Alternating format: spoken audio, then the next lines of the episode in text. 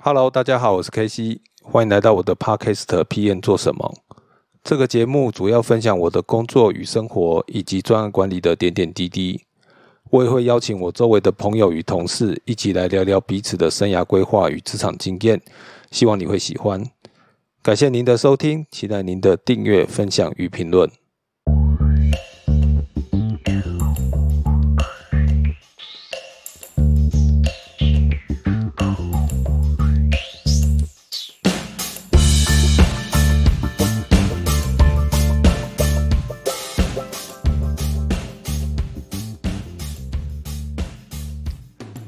大家好，我是 K C，欢迎来到我的 Podcast p n 做什么？今天很高兴呢，呃，邀请到我在交大的学弟 Chris 哦，来跟我们分享一下他在上海这几年的发展跟一些生活。那我认识 Chris 其实是在 IBM 在远传做专案的时候，那他呃有人介绍，就是说一个交大的学弟，那后来他在这个自己就一个人去了上海哦。然后在自己在上海又娶了上海娇妻，然后最近也有了小孩子，恭喜他。所以诶，非常想让他跟他聊聊，看一下这几年的发展跟他的生涯规划。那我们先请 Chris 介绍一下自己，跟大家打个招呼，这样子。Hello，Hello，KC，还有各位呃 KC Podcast 的听众，大家好，我是 Chris。然后呢，就非常感谢 KC 邀请我这次做这次的分享。然后呢，也正好今年年底，呃，是我工作满十年，所以正好借这个呃借这个 podcast 的契机，回顾一下这十年，哎，我的生活，然后我的工作，还有我北漂到上海的心路历程，跟大家去分享。然后呢，我是就是台湾人，然后台中人，今年三十五岁。然后呢，就是 KC 刚刚讲的，其实 对年纪。对，是个三十五加的老年人，三十五，对，十年的，就是时间确实是过很快啊。不过没关系，反正心态保持年轻就好，对，实际岁数无所谓的。然后就像 K C 刚刚介绍，我两三年前的时候，呃呃娶了一个上海老婆，那当然我跟她认识也大概七八年这样子。然后去年十一月的时候，我们有了一个很可爱的小儿子，叫做布布。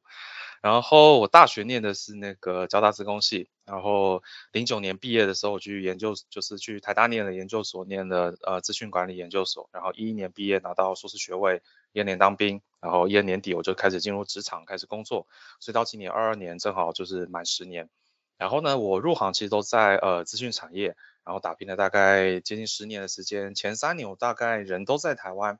然后后来一五年的时候就呃来到了上海。然后，所以 total 来说，我在上海工作了差不多七年左右。那简单说一下我的工作经历，其实我呃一开始的时候，我就是跟着那个呃 KC 在 IBM 做一个远传的专案，然后当时我是 SA System Analyst，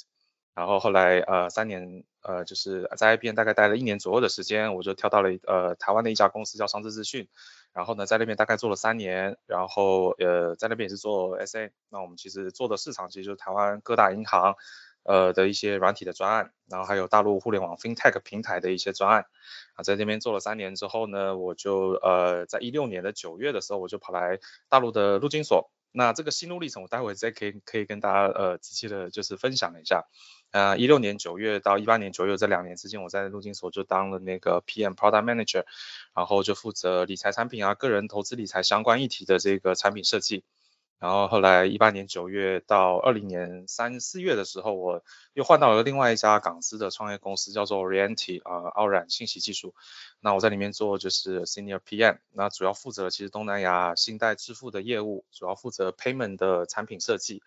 然后到二零年五月的时候，到现在我其实，在呃蚂蚁金服或者是其实叫蚂蚁集团里面当呃产品专家。那主要负责就是 to B 加 to C 市场的跨境支付，还有跨境金融的产品经理。那我主要负责的市场有东南亚，然后南亚、日韩、澳门、香港，其实还有世界其他各地也都有负责这样子。对，那这个大概是我的呃简单的一些自我介绍。Chris，Chris，其实你除了在那个远传的专案有一少部分做是 procurement，其实大部分都是跟就是直到现在都是跟 FinTech 有关，包括最前面的 Payment 嘛，对不对？对。然后后来 FinTech 这一段也都是跟 Payment 啊都有关系。那我我们可能会还有一集再让 Chris 来就是介绍一下就是整个 payment 的一个产业哦，因为这是 Chris 的专长啊。但是我们今天的主题呢，就是比较稍微轻松一点了，也不一定轻松哦，就是谈谈他这个北漂的生活。所以因为因为我知道 Chris 呃离开这个远传专案时候，他其实的工作就是那个时候。正好金融，我觉得就是大陆的支付应该是正在很正在要飞起来的那个时间点，或是已经飞了，飞了，已经在飞了。那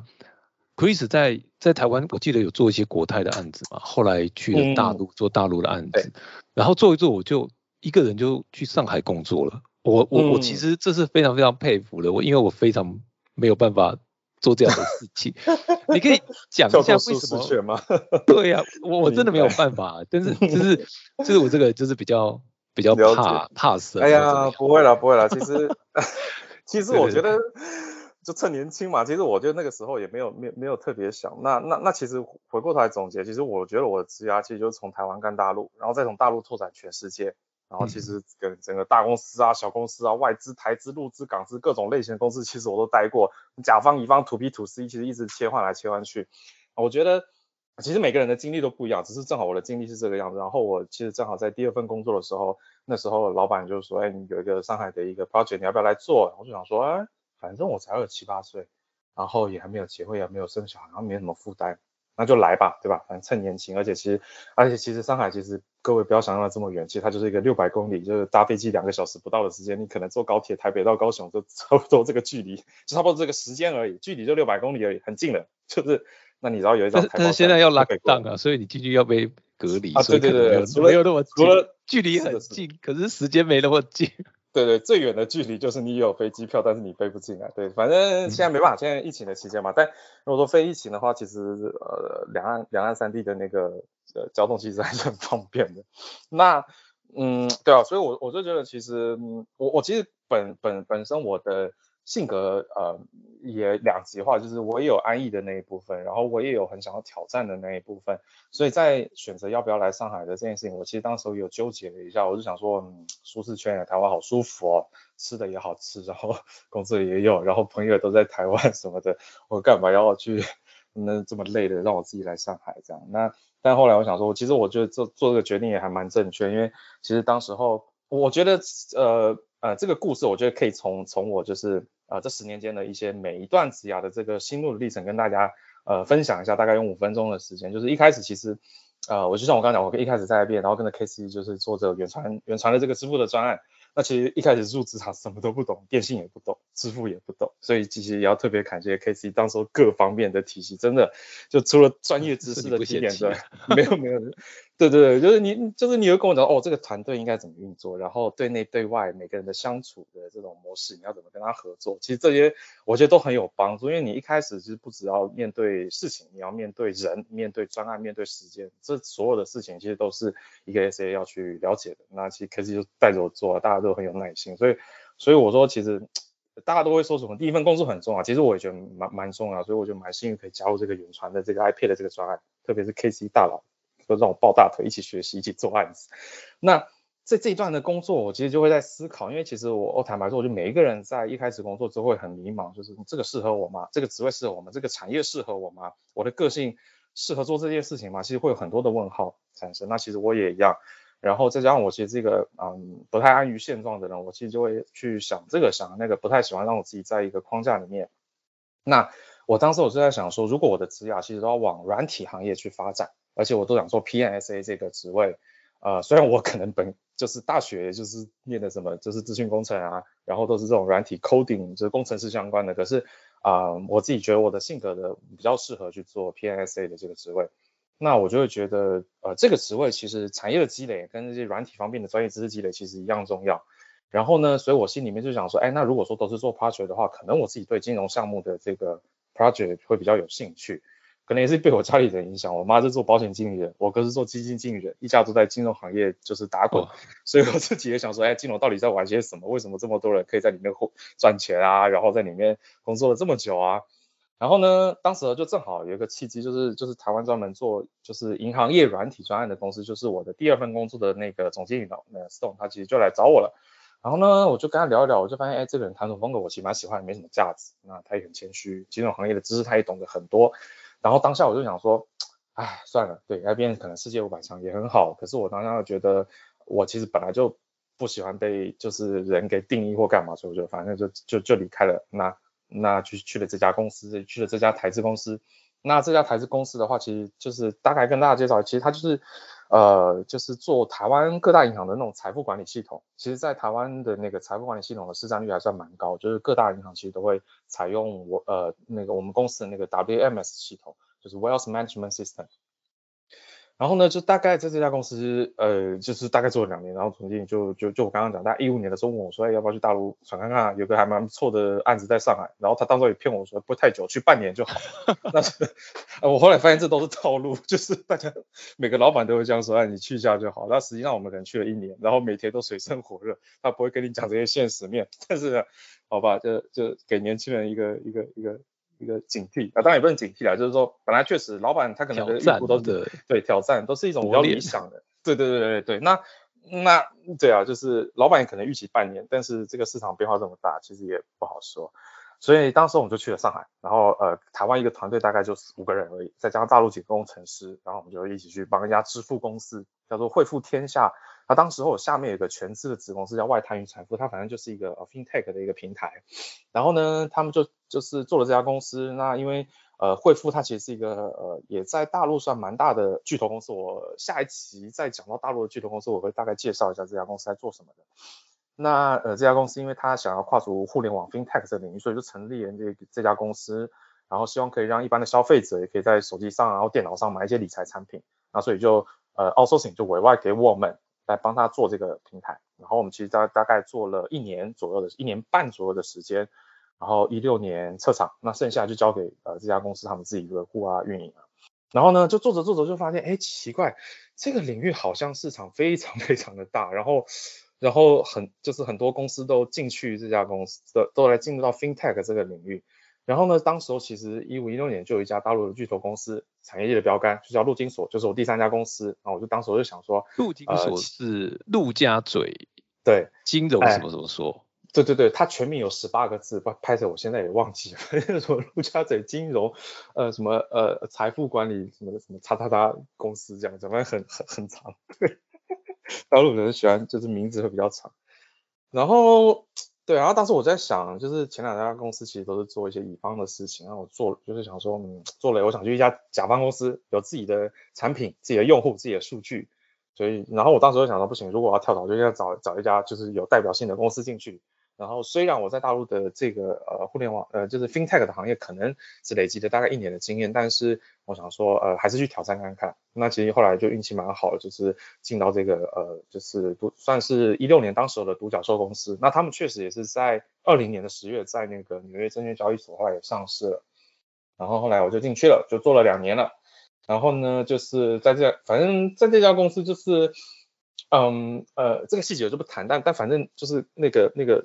mindset 其实就会转变，就是啊，可能在台湾的市场你很难看到一个平台是千万级别的用户，那可能像支付宝、微信这种可能是亿级别的用户，那至少我一开始我就先挑战这个千万级别的用户，其实那个那个想法思维跟呃你做几十万。甚至几百万人的用户的那个思维其实蛮不一样的。再加上说，我其实一开始进去的时候做的第一个 project 就是做私募基金的投资。那私募基金其实是什么概念呢？给各位听众，就是每一笔的交易的最小投资额是一百万人民币，也就是说你那都是有钱人在玩的游戏，一笔一百万，所以当时其实压力很大，就整个交易流程当中前中后都得照顾，万一 钱出错，对，投资一百万不见了，我哇这个这个我可承担不起。所以呢。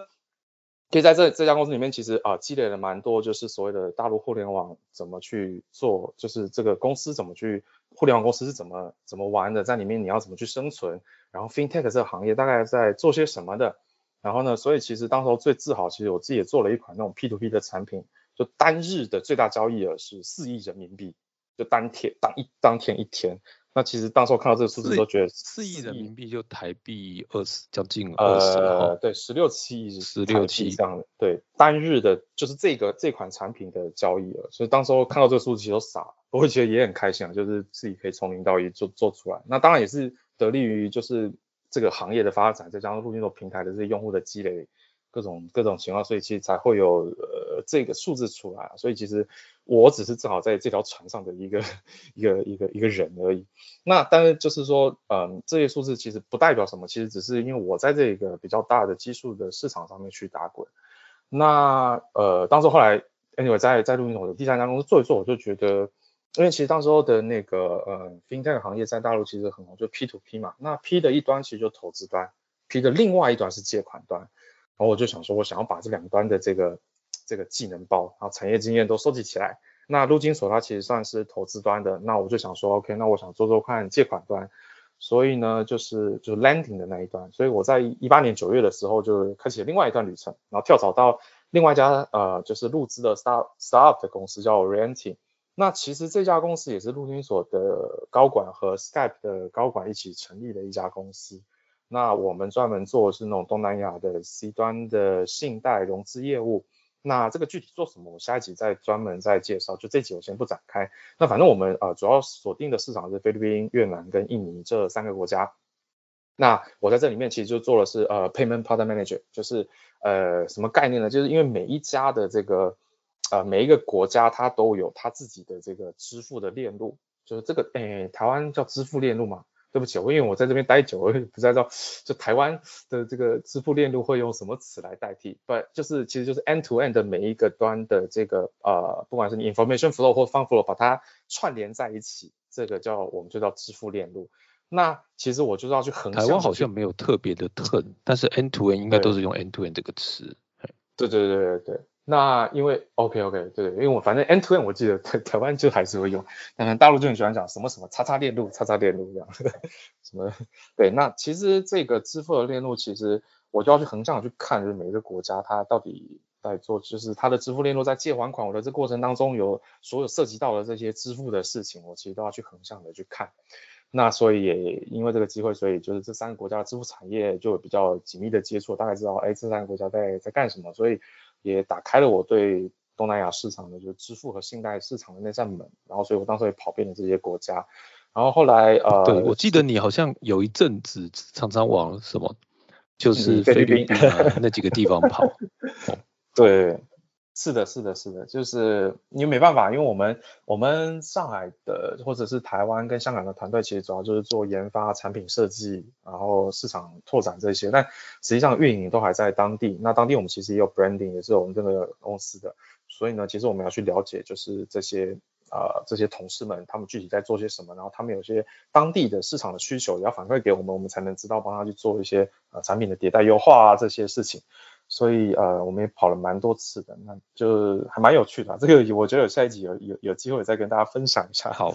就我们就是比较专业的，就等到晚一点再来聊了。对，对对对对，可以可以可以。对，那那那其实说说说就是我呃二零年呃的事情了。那到二零年之后呢，我就想说，哎，呃这个呃呃支付的经验，哎我也收集到了，那金融的经验我也有了，我就想说去挑战一下大陆的这个巨头公司啊，所以。所以后来就去面试了蚂蚁金服，就我现在的公司。那正好上海地区，其实大部分的那个呃职位其实都是开在那个杭州或者是深圳。那上海地区招的呃 PM 的这个 role，其实呃他就正好是蚂蚁国际。那他们蚂蚁国际希望的 candidate 就是做一些出海项目啊，有过东南亚市场经验的支付人。那好像跟我过往的经验蛮 match 的，所以后来去面试，的话就就就上。然后二零年的五月就进入到蚂蚁。那正好距今就是采访的时候，就正好差不多入职满两年。那在这里面，我呃两年的时间，就是我前面一年我大概是做 C 端的跨境的支付，然后呢后面一年我现在做的是那种 B 端的跨境的金融。呃，所以呢，其实我觉得呃整整体来说，这些大概就是我这十年间的一些 career，还有一些我的一些心路的历程，就是哎为什么呃我会我会想要去第二家公司，因为我想做金融，那为什么？跑来上海就是因为正好有这个契机。为什么跑去陆金所？因为当时候做的那个平台，发现中国大陆有一些非常大的公司在做，所以我想要进去。然后为什么又跳到第四家呃呃那个港资公司？那是因为我想要两端都做。然后最后就想说，那我可以去挑战一个比较大的这个巨头，所以才又跑到呃蚂蚁金服。这就是我这接近十年来的这个五段的工作经验的每一段之间的为什么。所以我觉得其实。呃呃，总结一下，其实我觉得都是一些机会丢出来，然后我去抓到了，所以就就就一路这么过来。这样，我我我觉得比较呃，因为很多人去大陆工作，其实遇到第一个题目就是 scaling 的问题，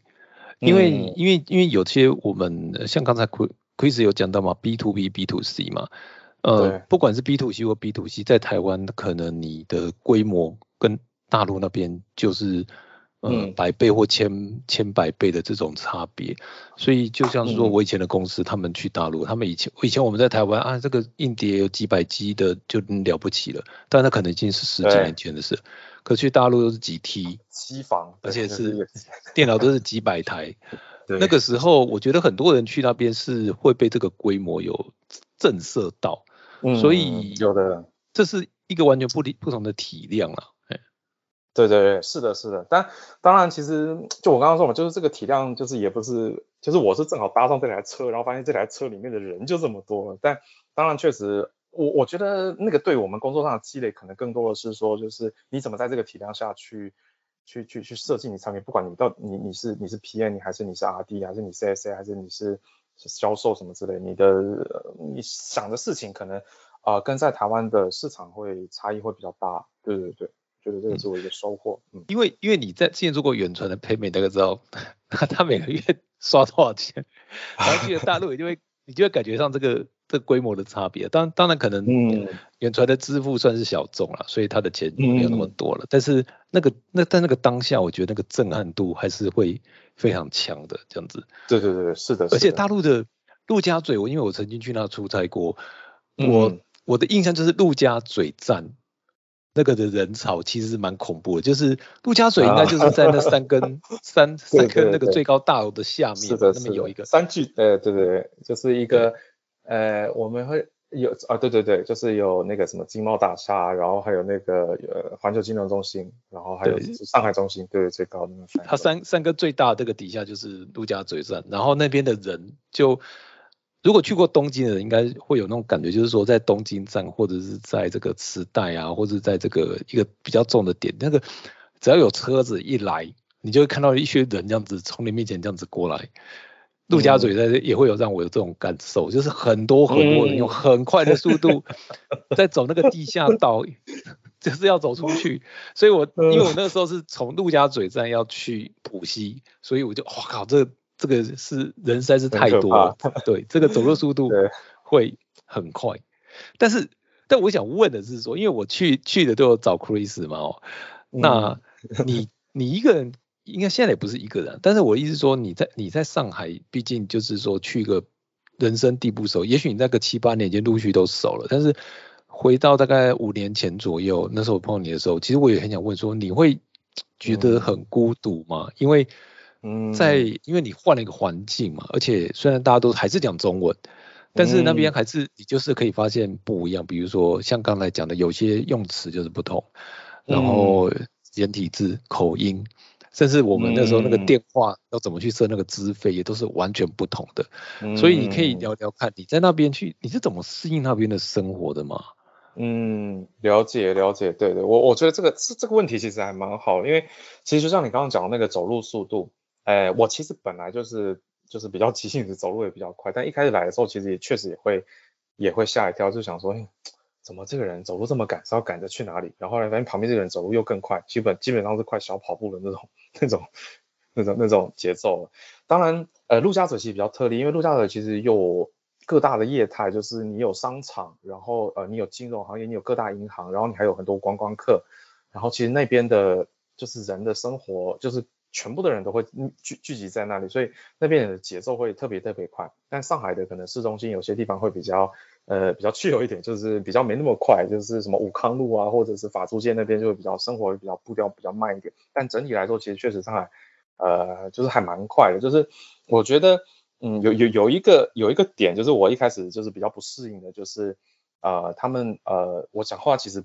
比较慢，然后呢，呃，就是思路也没有，就是大陆现在快，现在快很多，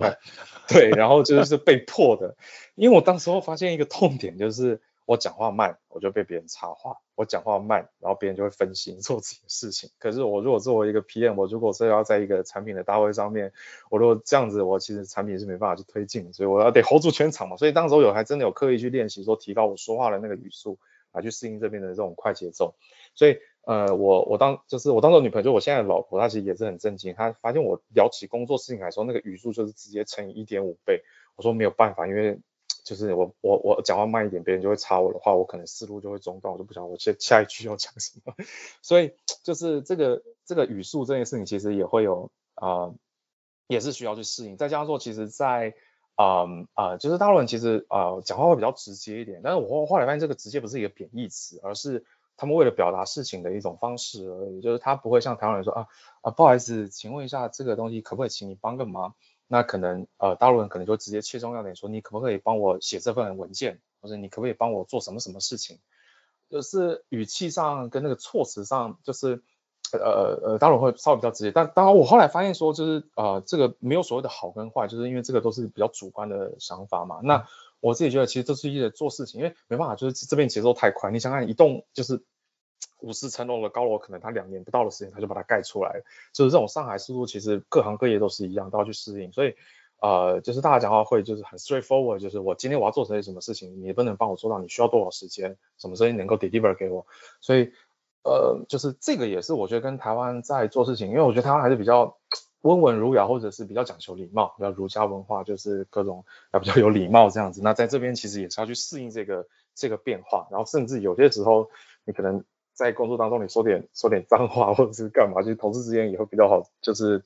就是呃比较融比较快融入啊。当然这是其一个点，然后其二个点，我说你说会不会感到孤单？其实也会，因为一开始一就像我刚刚讲一五一六年那个时候，呃那时候我刚来上海，那每天基本上就是上班下班跟睡觉，真的没什么生活。那时候加班到十一二点就是常态，然后呢周末其实也要加班，然后所以我们当时是做乙方，然后那客户的那个项目其实。加我就大概八个人而已，然后我们要做一个一个你知道 FinTech 的理财产品，三个平台，五条金融产品线，根本做不完，所以我们就做到半夜。三个平台是哪三个平台啊？呃，其实就是他们对内会有就是呃呃一个一个是对对外 To C 的那个呃投资理财的平台，呃，然后还有他们自己对内的一些什么销售管理平台啊。然后还有什么呃呃各种什么支付渠道管理平台，所以其实有对内的管理平台，然后对内的用户的，对对对对，所以其实那三个平台五条金融线，你知道我们就八个人，哇，每天用抓半夜很累，然后我想说好累的时候就想喝一杯永和豆浆，或者是吃个卤肉饭牛肉面，没有啊，这 没办法，到时候其实会想算了，回家算了，回台湾算了，干嘛这么累？我后来我我觉得这其实是一种适应的过程，或者是。抗击打的能力，就是如果你就半途废，那也是一个方式。没有人会逼你，每个人有自己的生活方式。但我真的想说，那既然来就是撑过来。然后当时后来反正也交了一些朋友，然后因为我喜欢打篮球，所以结交了一些球友啊，每周会打球。然后后来也认识了我就是女朋友，就是我现任的太太。然后后来慢慢就自己有了生活圈之后，就是工作上也逐步的去适应啊，找到节奏啊，建立自己的 credit 啊。那同事也认可你，后来其实也慢慢的会找到归属感。我说其实，在前两年的时候。这对，确实是一个人，因为身边没有什么亲朋好友，大部分就是同事或者是其他朋友的朋友，然后正好又在上海，那可能也是台湾人，我们就会去聚一聚这样子。对，我我看到你的 IG 跟 FB 有蛮多交大校友的社团活动，还是还有上海有自己的梅竹赛，对不对？对对。所以你可以聊聊这一块吗？因为我看这个活动还蛮，我不知道，因为我自己觉得我在我们在台湾可能比较少类似的活动。比如说去家里人家家里吃饭，但是我看你好像有蛮多，比如说打球，然后吃饭，然后集体出游。我我不知道这个这个是这种上海那边呃这种社群的生态吗？还是还是我大惊小怪？我来问一下。哦，明白没有？其实其实还蛮多的。其实呃，就像在美国可能什么也会有华人唐人街啊什么的，所以就是都会有自己的一个群体。然后其实你不要想看，其实，在上海的台湾人，反正非官方数据统计，就是我也不知道到底，听说好像有快一一百万人，但就算没有一百万人，我觉得五十万人肯定也是有的。所以其实台湾的圈在上海，其实各行各业就都都很多。然后呃学校的话，其实台青交、政大、中山、什么东吴什么各种大学，其实其实都有自己的那个校友会。然后正好其实呃像像交大，其实就比较团结一点，因为诶交大的就是。呃，怎么讲？就是呃，年龄也比较比较年轻化一点。就是会长其实也是我身边好朋友，他就是交大九九级，就是跟我同年的，一九八七年。然后年轻人比较多嘛，然后所以大家其实就会聚在一起，然后因为就有共同的话题啊，共同的回忆啊，吃的也比较相近啊，有一些交大的话题，怎么可以可可以聊。所以其实呃就是我们就会举办就是各种就是各种活动啊，凝聚向心力啊，就是像我们昨天有一个猜歌大赛，线上猜歌大赛就太无聊了，然后不然就是之前还有什么麻将大赛，然后还有什么各校的保龄球大赛，就台湾各个教各个学校的呃就是校友会，然后派一队出来打保龄球。然后这种跨校的，就是也我们每年其实也都会有台青教中山四校也会有联合年会这些，所以其实这种教会的社团在上海我觉得还算蛮普遍的。虽然就是一开始也里面我也没什么认识的人，但是后来反正进去就是后来大家都就熟悉了，也会有共同的话题，说哦原来你也认识谁谁谁谁什么谁谁谁谁，然后就开始就然后又讲一些屁话干话什么，然后就后来就变熟了。对，这这好像只有这是自己。就是从台湾出来的，有一些自己才听得懂的一些，就是你知道吗？就是那种国台语混合的那种脏话，有时候大陆人是听不懂的，不知道。对对，所以我我太太这边讲，呃，不会不会，没关系，我太太也听得懂。有一些脏话真的听得特别有有那种 有感触，对对对，完全不同的，因为。就是上海那边人讲的讲的讲的话，他们的这个他们的脏话，就是大陆那边的脏话，跟我们这边其实还是有点不太一样的。对对对，不太一样。所以其实这你正好也讲到，就因为我太太是上海人，所以我因为她认识很多上海的这些这些朋友，你就不管年轻的也好，然后跟我们三十多岁有同龄当爸妈也好，老一辈的也不少，因为岳父岳母他们也都亲朋好友。那其实。整整体来说，我觉得上海人其实都还蛮蛮 nice，都还蛮会照顾，没有什么，就是对人都很真诚。所以，但他们聚在一起其实都会讲上海话。一开始的时候，我其实也就是也会蛮 confused 的，我就听不懂嘛。然后，但是后来他们讲的时候，我就会慢慢听，慢慢学。所以我现在其实也会说一些上海话，很搞笑。我之前有一次在地铁上面，我用上海话跟一群上海老爷叔吵架，就是啊，老爷叔的意思就是有点像四五十四五十岁的，就台湾那种算阿伯嘛，也不能算阿伯，这样好像也不尊重人。哦，机长，对对，类似这种的，因为就是他们呃，就讲了一个很很很冒犯的话，就是他们用上海话讲说，我好想打台湾人，那其实旁边就只有我一个台湾人，然后后来我老婆听到了之后，她就上前去跟他理论，然后后来我也就加入这个战局，然后全程就用上海话跟他们就是互互骂这样子，所以哎，这好像不是一个好的案例，反正哎，我只是想说就是就反正所以你也在一个环境，对，反正我觉得语言就是讲，你有环境了，听多了你就自然会会说了，对。而且而且有时候就是骂人是学学一个语言最最快的，是，对对对，所以同样语言交流，我也会教我老婆一些闽南语的骂人。我你知道我在我对上海有个很可能是偏见吧，就是说呢，这当然这个可能有点政治不正确，就有人有人跟我讲说，上海是母系社会，就是因为有一张照片啊，有一次我看到一张照片，就是两个上海男生。对，然后穿着笔挺的西装，然后两个人叉腰在骂吵架，然后重点是那个那两个人的手上都提了一袋的菜，嗯，所以就是就是说 好像就是上海的男生其实做家务的人还蛮多的，我不知道这是真的吗？因为我其实我觉得我懂我懂，我觉得我相信这个大概是全世界或者你知道你知道为什么问这个题目是因为，嗯，我我们那个我们服务部门的大老板就是一个总经理，机下总经理，他是上海的，然后。他每次飞来，我就我就想说，这是一个哥们吗？他会煮饭吗？你知道，我就一直对不起来。但是我就想说，他他就是，我就觉得他是不是在这边是老板，但回家就变成家庭主妇这样子？呃，我懂我懂。哎，我觉得其实蛮有可能，真的年轻一代的哦不夸张。我老婆的。那些身边的好闺蜜，这边好闺蜜还是男的，男的好闺蜜基本上就是反正都娶了老婆之后，就是家务或者是带小孩，基本上都是那个男的在做。而且男的说出来那个家，哇靠，你你真的会折服，你就想说哇，真的是太厉害。就是我觉得是这样，就是诶，如果我们分开来看，就是上海的男生其实跟台湾男生，我觉得其实都很像，就是都呃比较 gentleman，然后比较呃会礼让女生。然后呢？但是呃，这个不平衡点可能是来自于就是上海的女生的一些呃，好像要怎么讲？这个这个老婆在旁边会不会被打死啊？算了，不管，先讲啊。反正就是他们会觉得，就是他没有声音就代表 对，可能 对，就是他们的自我优越感会稍微比较高一点。然后呢，呃，从小他们也都会比较。对，真的。那那他们有这种想法了之后，那男生要算了，我让着你。然后呢，女生就从小真的，你知道，在在这种环境下，大城市，然后包装的这么好，然后保护的这么好，所以他们也不用不愁吃穿什么的。所以其实当然，我觉得大城市的女生多少都会有这种心态。嗯，我自己也觉得台北女生可能也有一点，就是一点点这种倾向。但上海女生可能这个数值稍微会比平均值稍微高一点点这样子。那你连上海那个那一个地方就塞了两千六百万的，那台湾也才两千六百万的，那那个那个那个台北市已经很密了，那个可能也 也才多少人而已。所以你就说那个比例不一样啊，又是给你的问题啊。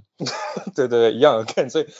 所以你你你在一个场合，你能不能辨别出她是上海女生，其实很快。他们大概讲一两句话，你大概就能知道。她哪怕讲的是普通话，你都能知道她到底是不是上海女生，因为她会有从说话当中流露出来的那个傲娇的气息，你就知道她绝对是上海女生。就再加上她的说话的尾音，哦，百分之百绝对是上海女生。就然后就是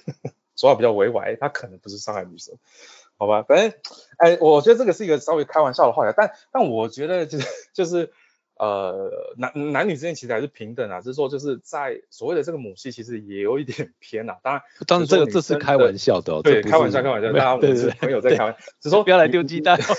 对对对，那希望不要有上海女性听众去骂 K C，反正对对对，这这这个这个只是我单方面个人的小部分的样本所看到的这个情况，不代表所有的上海女性这边要澄清一下，如果得罪到上海女性，这个不抱歉，对，但但我是说就是。上海女人其实也是，其实不会像大家讲的，就是这么的 这么的霸道或什么之类，其实都还是很讲理的，所以 是他们先天流露出来的这个气息，对，比较不一样。我我我我我我们先先倒回去一点，就是说刚才有你有讲到，就是说就是在台湾人在上海的社群嘛，哈，嗯，那我我想说，你其实其实之前你有提跟我提过，就是说你能够进入金所，其实是有学姐。就是有个台湾的学姐的照顾哦，然后所以我就想要了解一下，就是说那像这样子的人脉啊，怎么样去？如果你今天去了上海，你怎么去接这个样子的人脉，去呃帮助你去适应这个环境，甚至在这边找到一个适合你的生活？因为呃，这几个部分，第一个就是说你的专业能够跟他需要的对接。再第二个就是说，你怎么找到感情上或是生活上的 support？比如说，呃，学姐可能会教你说啊，你要怎么去跟大陆的这个同事相处，手机怎么办，怎么租房子，然后去哪吃喝，然后怎样不会被一些不好的人这样子对，比如说叫你叫你不要再不要叫你在火车上吵架这样子之类的。了解，其实我我明白了，就是说。其实，其实我一开始来的时候，嗯，我我觉得，反正我我觉得到到哪边都一样，就是你你如果到一个陌生的环境，你还没有过去之前，你肯定先从你身边认识的人开始着手嘛。就是那个人他可能都已经在上海，那如果说你去美国，那你可能朋友已经在美国，所以你可以先从你过往的这些同事啊、朋友圈也好，然后或者学校组织来找，多方面去下手。然后因为其实我刚刚讲，其实，在以上海来讲，就上海台湾人就是大概有快接近一百万人，那肯定会有你认识的人。你没有直接认识，你绝对可以通过几层的关系找到，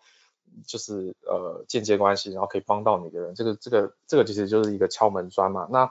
呃我我当时候我当时候就是分享一下，我其实当时候找到这份工作，就是其实通过一个台大的一个微信群。那因为在大陆可能用微信比较多，用赖的就基本上很少，因为要翻墙什么的。所以呃在这个群里面其实都是就是台大人在大陆。呃，工作的这些前辈们，然后呢，就找着找着就发现啊，有一个正好在陆记所工作的台大的学姐，那我就请她帮我，就是 内部内部丢履历，然后就是就是我，所以我觉得其实投履历这件事情，其实我就不管在中国大陆其他国家，我觉得都一样，就 internal refer 绝对都比那种黑行的来的快跟有效。然后呢，其实有了他，然后进来，然后其实生活上你也可以去问他，然后他其实也会帮忙。我觉得。呃，其实我觉得不管台湾人或大陆人或其他世界各地人，就是在一个异地，其实大家都很 support，因为大家都知道这种呃来来来这个地方打拼其实很不容易，所以大家会互相的，就是帮忙 cover 啊。那只是说台湾人因为有共同的语言，所以再加上说有些呃，因为我们台湾人可以拿的是台胞证，所以在每个地方去办证件，呃，比方说你去开手机号，然后什么实名认证这种。其实的方式其实都跟大陆人他们拿着身份证其实很不一样，所以呃很多台湾就会有一些经验谈可以来告诉你，让你可以不用走不用走弯路，就是可以直接 达到你要的这个目的。所以我觉得反正还是你先从身边认识的人吧，就是你你你肯定会有在每一个城市一定我觉得一定都会有，那中国大陆可能就更多，就是基本上很多北漂或者是到大陆的人，就是你身边肯定会有认识的人，从那边去着手吧，我觉得嗯。嗯，好，哎，我可以不知道哎，我我我问一个，这个可能稍微有点负面哦，就是呃，我觉得就是台湾这边去大陆那边有好几波啊。好，嗯，那呃，我像你这一波其实已经是资讯产业，就是这个这个叫信息产业了，或网呃网这个网际网络了。但是我在我爸的那一代啊，其实好像就有比较呃，是制造为主，当然制造现在也没有停，可是可能就好像没有像以前那么的 popular，有优势的。对，那我其实就会想要问的这个题目就是说，哎。你知道有个 turn 叫做台流，嗯，我知道，对，多多少少还是有，就是说，因为也不是每个人都在那里过得的这么的顺利，就是有的人可能在那边创业失败或怎么样。其实因为我我我曾经有在那边处理过类似的题目，其实我是当下是有很震惊的，所以我只是想聊聊，说你自己有遇过类似像这样子的人或事吗？还是？怎么？就是说，台湾虽然大部分去那边都是好人，但是仍然有骗子。嗯，而且不是大陆的骗子，我是说台湾人专门会有那种骗台湾人的人，怎么去避免这件事情踩到这个地雷？嗯，了解。哎，我我其实大概懂你的点，就是我们不能，哎，我们不能把人想的太坏，就是人，就是你你你得先有一个立场，就是他可能防人之心不可无，防人之心不可无啊。对对对，那基本上在台湾人，我们大部分其实都会选择相信嘛，因为想说，哎，大家都是大家都是好人，就是大家都是老乡，就是没有必要去骗人。可是其实也还是会有。那呃，我自己是我我自己运气蛮好，我可能没遇到这种就是真的有被骗到钱或骗到什么什么的事情。但呃，我我反正呃，因为在异地，所以我工作上、生活上所有事情上，我的我的做法都会是就是找多方去求证，就是可能你这个 A 这个台湾人跟我讲。这个口径，我可能再去跟 B 这个台湾人问问看，同他有相同经验，他是怎么做的？因为每一个人他的出发点或者他的过程，再让他处理这件事情的时间可能都有不一样，所以每个人的口径我去交叉比对，然后去综合评断出我认为觉得，呃，这条路可能是正确路，比较不会掉坑，比较不会踩坑，比较不会被骗钱什么之类。所以这是我自己过往的经验谈，因为呃像。呃呃，举个例子，就比比方说，就这个可能跟骗钱没关系，但因为我跟我老婆两个人要就是领那个结婚证件，那其实两岸的这个婚姻结婚证件其实很可怕，就是我们当时花了一年的时间飞来飞去，然后办了大概不下数十个 证件，对，然后那个其实也一个也是一个弯路，所以我当时候也是问了呃几个身边的朋友，正好也是娶了大陆的老婆，那呃他们的 过程是怎么样子？那那老婆可能还有分不一样，比如说他是东北的，那可能他是上海的，可能他是广州，每个地方的这个证件的流程又都不一样，这不一样。对对对对对，所以呃，OK 啊，我其实想强调就是不不要一味的去相信，还是要自己的一些呃客观的判断在。我我相信就是不管在台湾或者在世界上各地，其实都一样，对，千万不要一味的相信，不然真的有可能踩坑。当然，我我觉得就是人人人性本善，就是说防人之心不可无，只是你就你还是要多一点自己的判断在。不要无条件相信，对。好，也就突然间让这个气氛变得很肃杀。但我只是突然想到这一点，是没有是没有在 agenda 上了，这样子好。没关系啊，我有，我觉得很合理。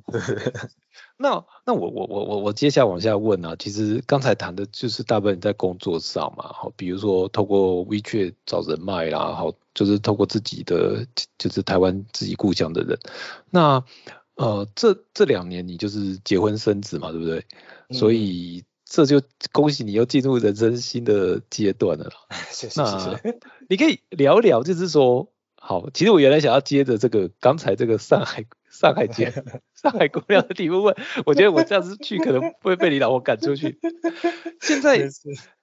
大陆其实有一个题目，其实就是这样，就是说你没有房子，基本上人人家根本不会嫁给你哦。啊，对，所以但是你知道，在上海或北京要买一套房都不是一个容易的事情，甚至你你要买车也不是你想买，你你不不一定有车位，你要抽。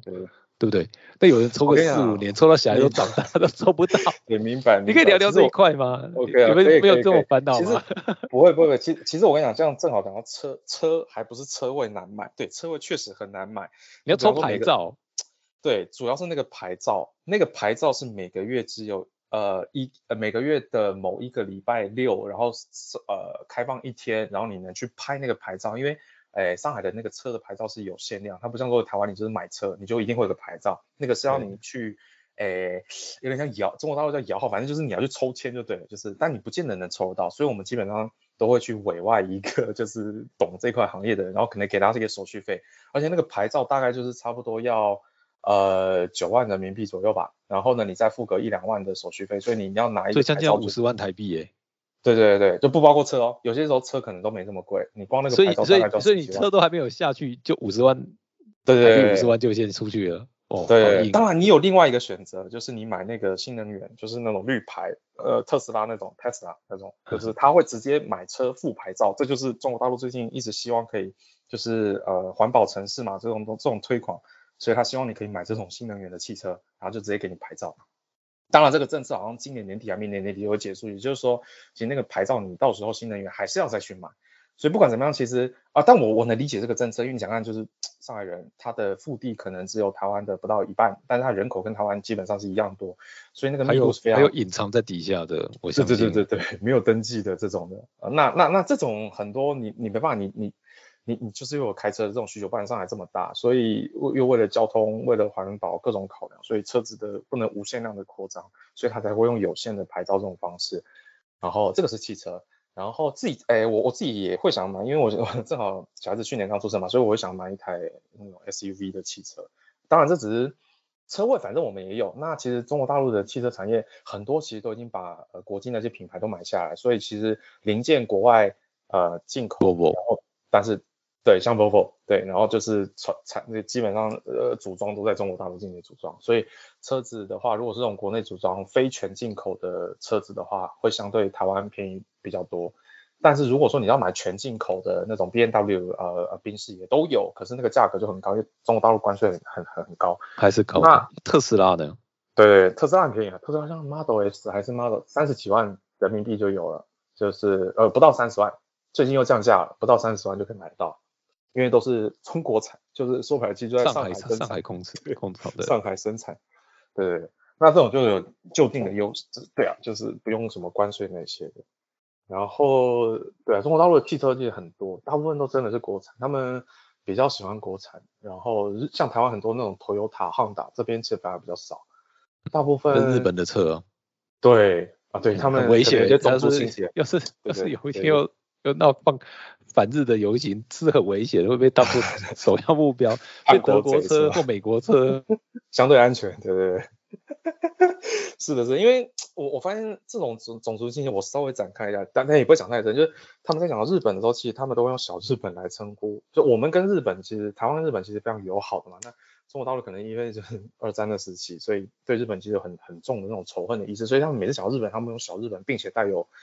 呃攻击意味去去去说日本，因为。呃，这个我之后下一集可能也有机会可以分享，因为我正好做一个日本的项目，然后 project，然后我们有台湾人，也有日本人，然后有中国大陆人，三方的合作，你就会发现一些微妙的关系。就台日可能是很友好，但中国大陆可能跟日本之间就稍微会有一点点，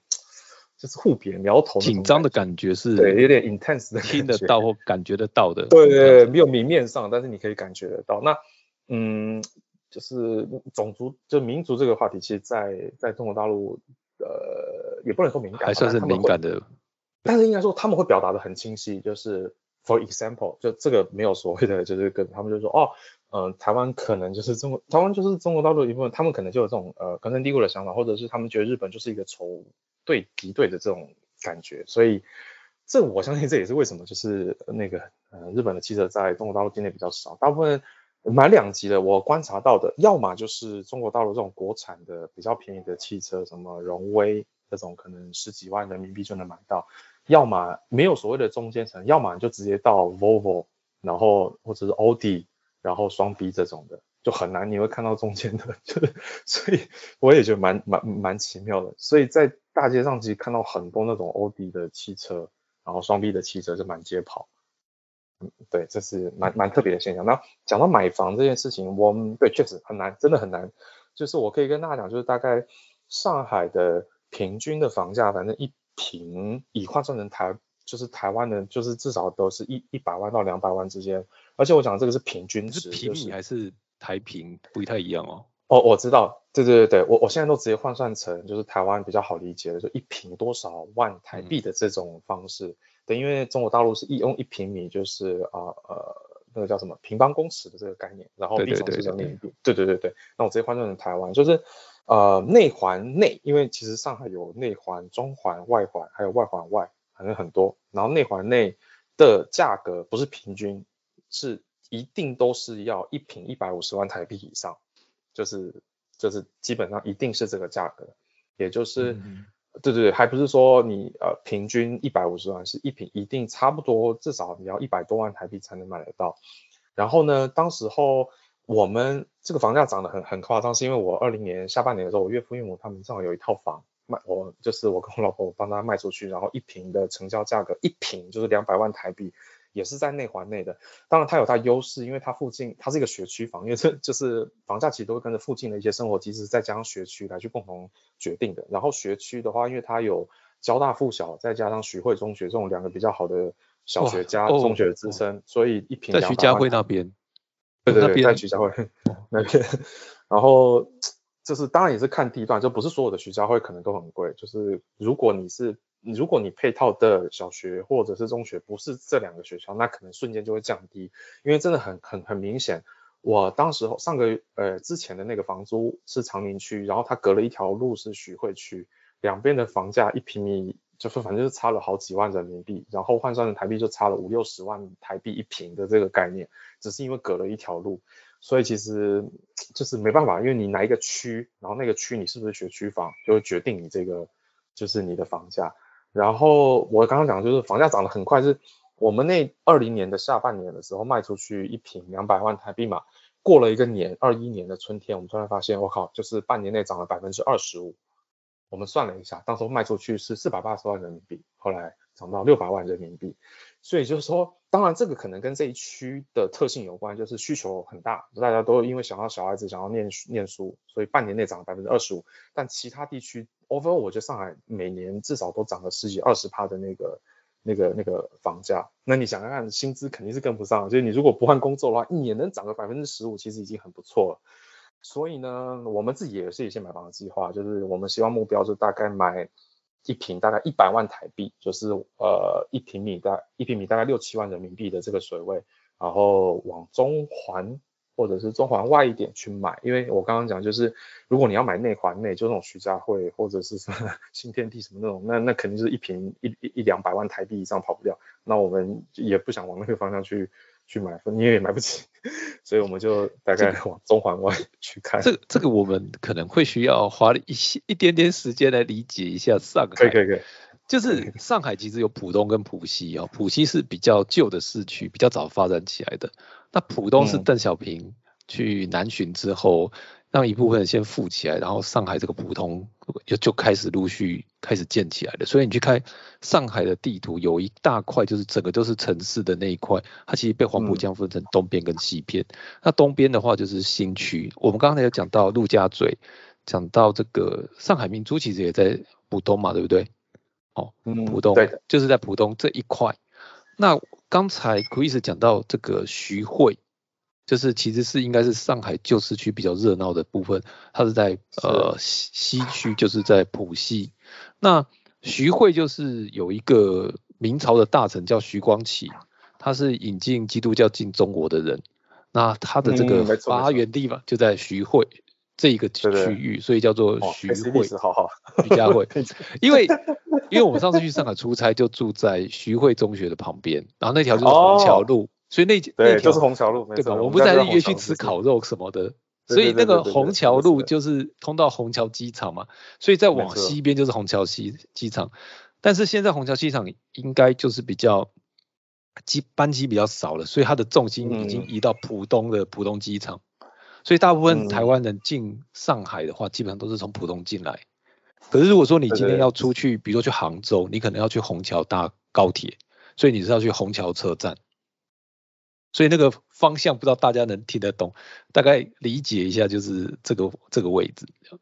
嗯，对对，没错没错，可以可以可以非常了解上海的地理位置。但是上海的一环、二环、三环，这个可能你要解释一下，这是这个这个一这个内最内这一环是指什么？就是徐汇区吗？还是指哪里？呃，也没有，它其实跟区没有没有没有什么关系，就是它有点像北京什么一环、二环、三环那种概念，就是内环它其实就是一个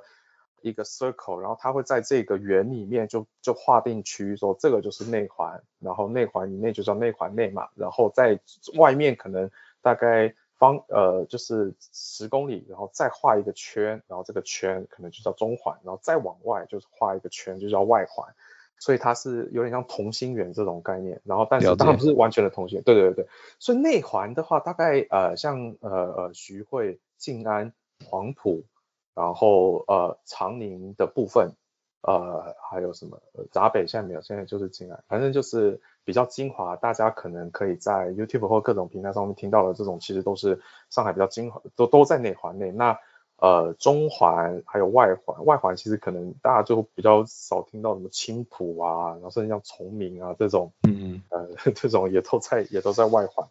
就是对，所以这个概念或或者是大家其实可以理解，就是整个上海可能就是呃。三分之一个上呃台湾这么大，那所以内环内的话，我觉得可以是台北加新北这种概念吧。然后呢，中环可能就是要到桃园，然后基隆这种，然后外环可能就要再更外面一点，可能新可能到新竹或苗栗这一块是的，新竹苗栗这一块。因为因为因为我有一次去上海，然后去了一个诶叫什么松江吗还是什么松江区哇。我觉得那就是跟上海差很很多，但是它也是上海，哦，它就是也是上海，但是它就是比较比较比较可能是好几环之外的。然后你要去进上海，你要一个多小时。要的要的是是的，对，就是松江的概念，可能在台湾可能就到新竹差不多，因为开车也要一个小时，对，差不多从台北到新竹也要一个小时嘛。对，所以是蛮大的。对，整个上海蛮，对我有朋友有住在松江，所以他们其实他们自己每次开玩笑，浦东或者是松江，他们说每次就是进上海市区，他们说他们叫进城，就可能跟台湾就是进台北，就是进进台北城一样，天龙国一样。我我我知道上海人也还有很考这一个题目，就是啊，就是他们会说那是浙江。哦，就是江苏，就是鄙视链对吧？我都对他有一个很强的鄙视链嘛，对他会觉得嗯那个是江苏，对那个是浙江。啊，你也别说了，上海自己自己内部都会有，就是你哪一区的？哦，闸北，哦还好。虹口，哦，还好啊，我是徐汇区，我是黄浦区的，我比较厉害。这没有明面上，这开玩笑。但是 你是从他们谈话当中也可以发现，就是一个比较，像台北可能就是哦大安区，我天母的，哎我是天龙中的天龙，这有差别的，这有差别。但是 啊，这都开玩笑，对不对？对，真这这在开玩笑，这这是还讲这还得了？对，但是你知道这个，其实上海这边最精华的这一区，其实像比如说什么医院啊，哈。呃，比如说上海几个比较大的医院嘛，哎，这个叫什么医院我忘记了，什么我我去过几个，因为我做什么上这个叫做什么，什么人民第九医院啊，或者是是几个重要的九，对对，他们有一个这个叫什么叫医院，然后它还有一个比较大的，就是现在从江泽民住在里头的，我突然忘记了，就是他们就是他们有几个比较重要的医院，也都是在徐汇区这一圈，所以这个医疗的资源好像还是有差别的，对不对？嗯，没错。你这边会担心吗？因为因为毕竟台湾的健保算是比较，比算是做的比较完整，对。是的。那你那你你你比如说现在，尤其你现在有小孩子嘛，多多少少都会有这种担心这些题目。嗯，那你你这个这个，那你可以大概聊聊嘛？当然也不是评价，就是说，哎，他他是一个目前上海医疗的状况怎么样呢？嗯嗯，我懂我懂。其实我觉得这个问题真的问的蛮好，就是如果说有想要北漂到上海的话，其实大家会去。呃呃，看这个点，然后呢，我我觉得这个点就是呃，其实会担忧，一开始来到现在其实都会担忧，疫情前、疫情后其实都是，因为呃，整个大陆的医疗，就哪怕一线城市上海，我我客观的来说，华山医院啊，我刚讲的是华山医院哦，华山医院啊，对，华山医院很大，然后像呃上海交大附属医院其实也很大，然后但是在浦东吗？呃，都有都有，就是他们各个都会有分院。然后其实我有就是呃朋友也有在什么中山医院里面当医生之类，反正呃就怎么讲，就上海的那些呃医疗水平整体，我讲是整体，当然你会有更专门的，比方说你是心脏科的，你是骨科的什么，就是但整体来说，其实我我觉得都不如不如台湾。就是我举个例子来跟大家讲好了，就是小心 这 不不会不会不会。这是很客观的，你你放心，对对对，就说。我我都担心你在那，你在你老婆你在家里安慰啊，我我可以哦哦不会不会不会，我我我我每次都跟我老婆吐槽说在这边看医生，我真的是三字经满天飞，就是体验太差。就我我举个例子，我哪怕呃呃发烧或者是流感，我我去看个医生，我我我只是想打个什么退烧药，其实我都会很担心，就是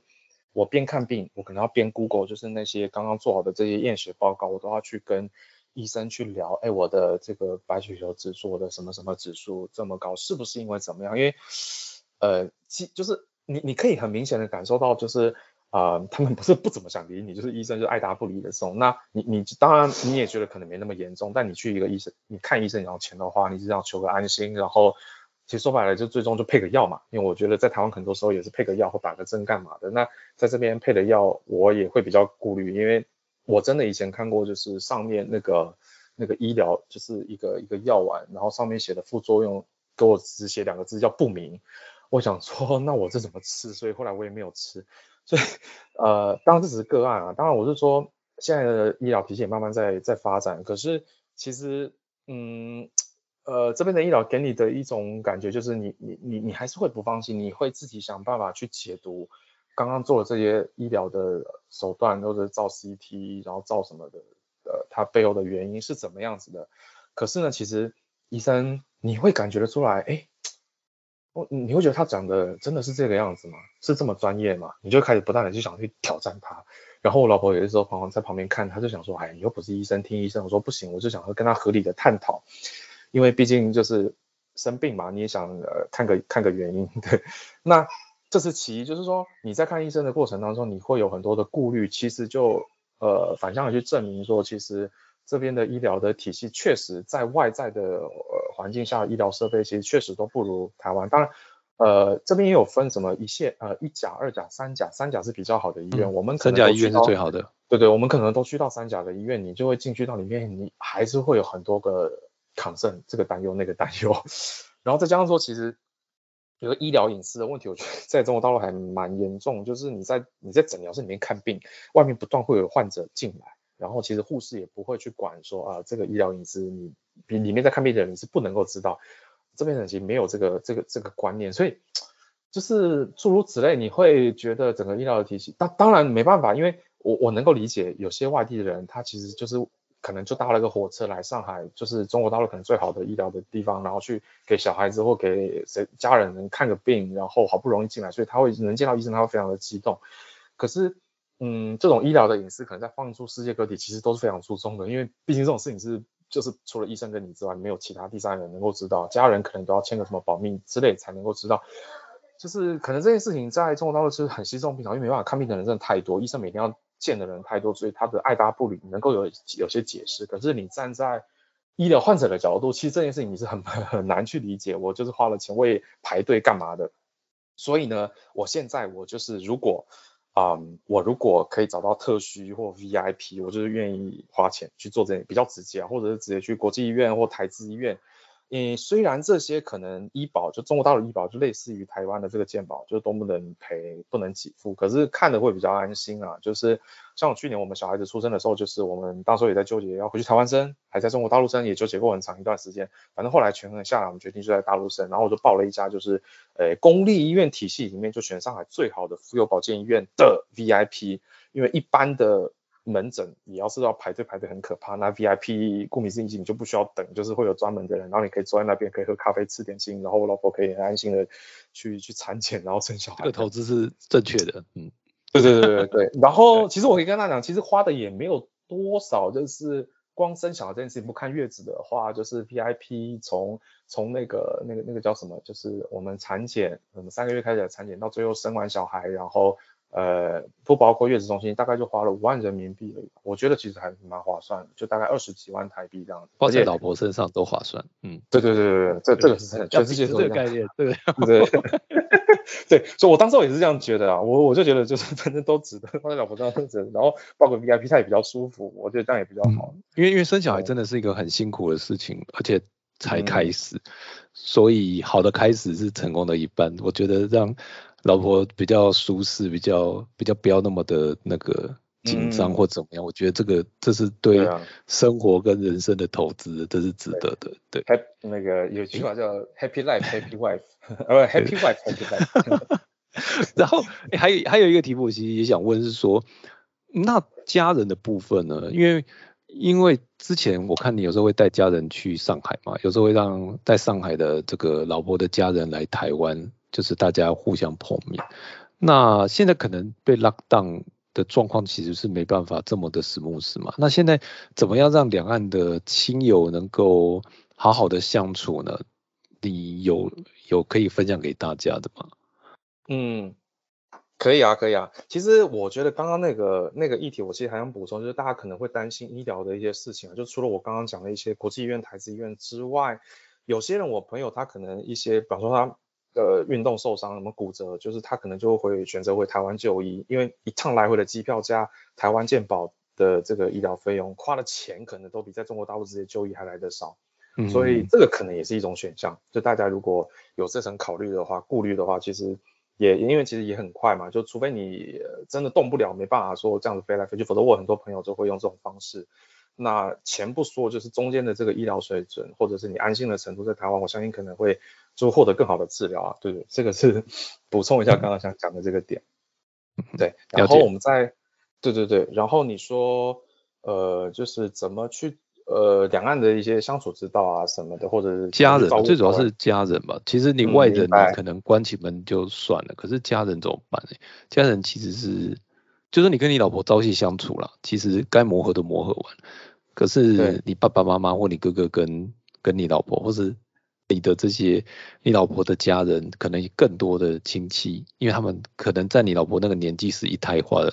可能这这么多的家庭就只有一个宝贝千金，对不对？那你怎么去让这件事情比较 smooth 的运转？因为我知道你也好像也花了蛮多心力在这上面的。啊，明白明白。对啊，我觉得怎么讲，就是顺其自然吧。就是我们其实先讲我台湾那边的一些家庭的照顾，其实倒还好，因为哎，我台湾有个哥哥，所以一些长辈或者是什么问题，他可以，如果我家里面台湾的家里有些情况，我哥哥还可以帮忙。然后呢，就是。讲到两边的家庭，其实我们两边家庭都还蛮蛮开明，或者是就是呃相处就是就很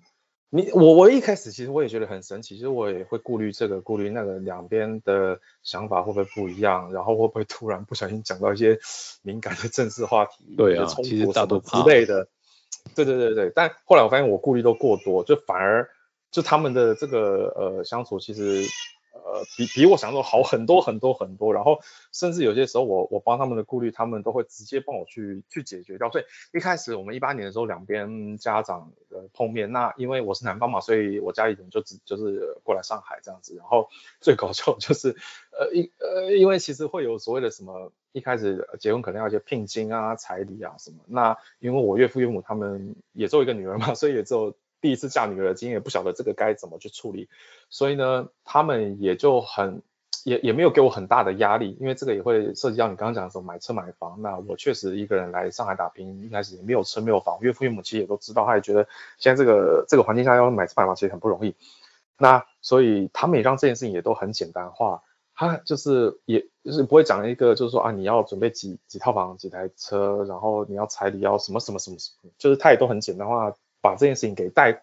带过，就重心还是在我们两个人之间相处，然后他们就是很很随和，所以我们其实去去去哪里玩，然后他们也都很就是相处的非常融洽。然后后来一九年我们在台湾办婚礼，然后爸爸妈妈也都一起，就是再加上身边的亲朋好友一起一起飞过去，其实就很像就很像朋友那种那种感觉。所以啊啊，我我觉得可能我是比较 幸运的这个这个 case 啊，那。平时的话，我们其实也会有一些视讯的联络感情，就没办法，就现在疫情嘛，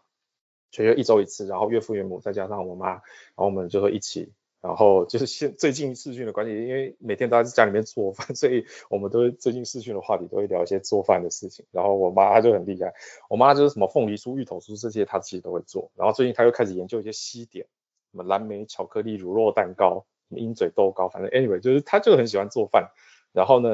我就会跟我妈，然后跟我岳父岳母他们一起聊一些生活琐事，在居家隔离的这个这个生活这样子。所以我觉得，嗯，不用过度担心啊。就是如果说真的有两岸，呃，你正好你比方说你呃交了一个台湾的男朋友，或者你交了一个大陆的女朋友，就是是这诸如此类。其实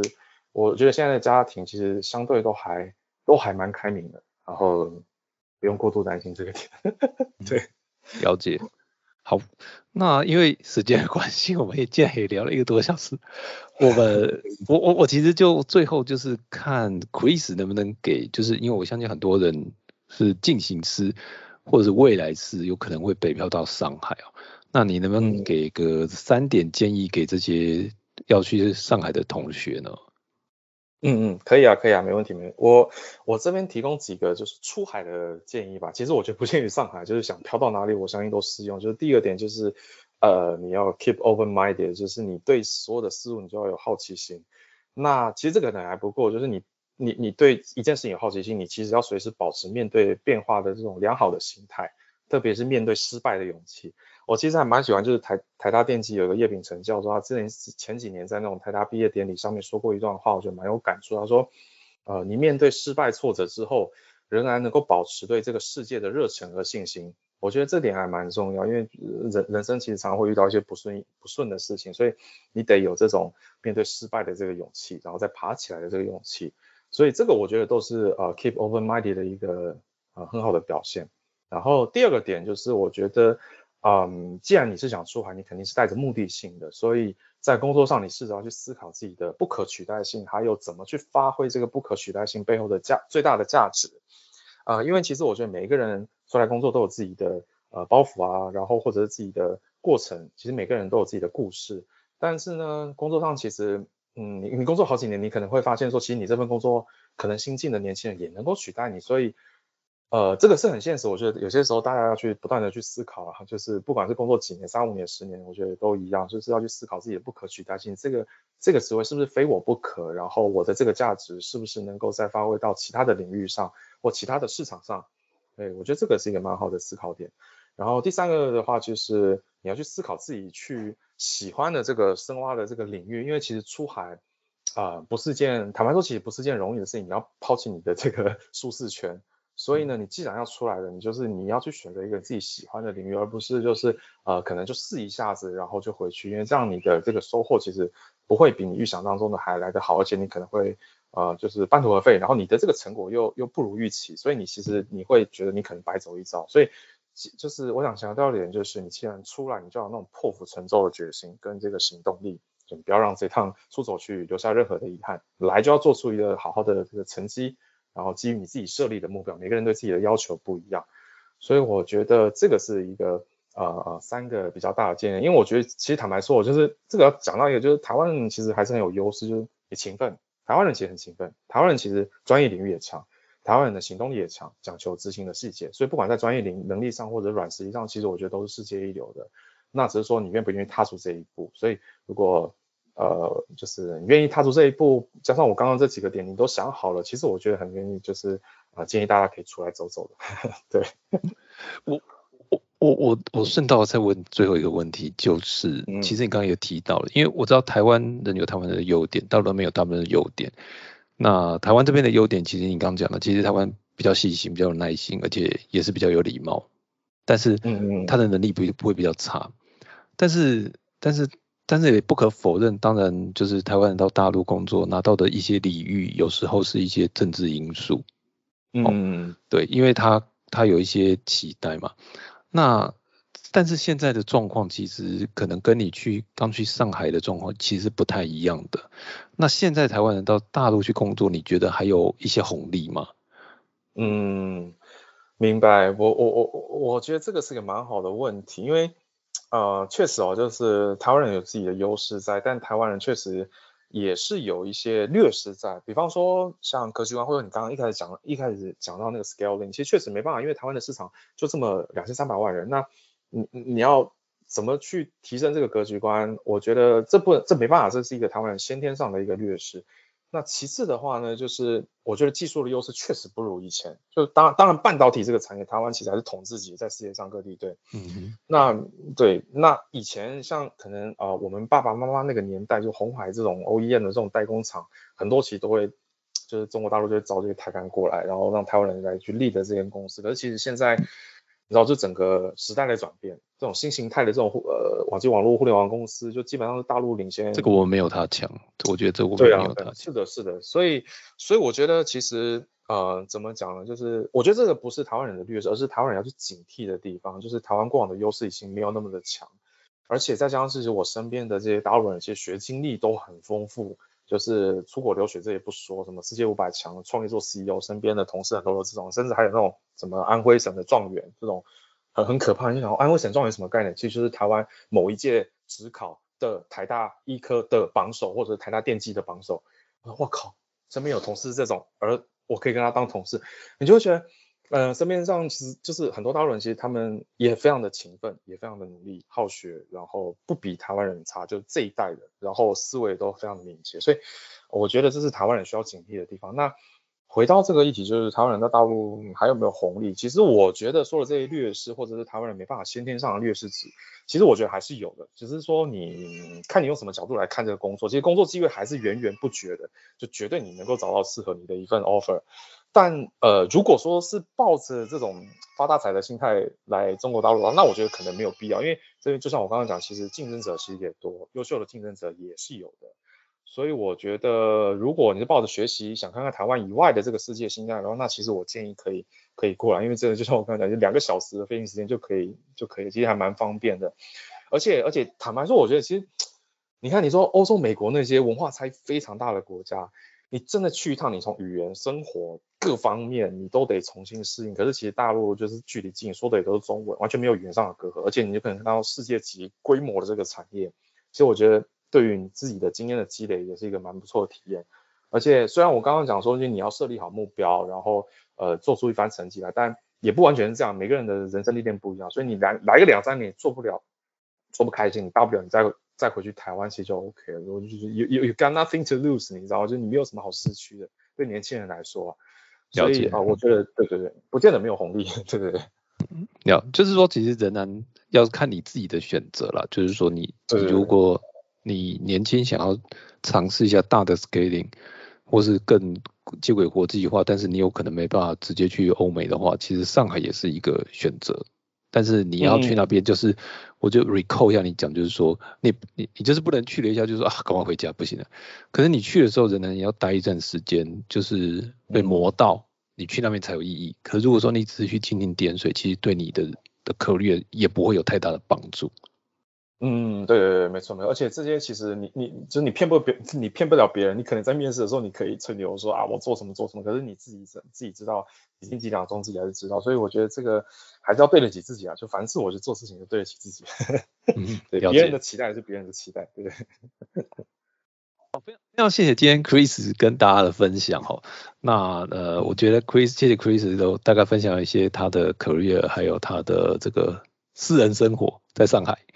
那呃，如果你这个呃有任何就是有类似的经验啊，或者是你有什么想问的问题啊，想要分享给大家的，都欢迎你在我们的留言区留言哦，在 FB 或者是在这个 p o c k e t 上都可以留言。那如果你喜欢我们的节目，欢迎你分享给你的朋友，或者是呃是按赞五分好评。那我们今天就到这里喽，谢谢大家收听，拜拜。哎，谢谢，拜拜，拜拜。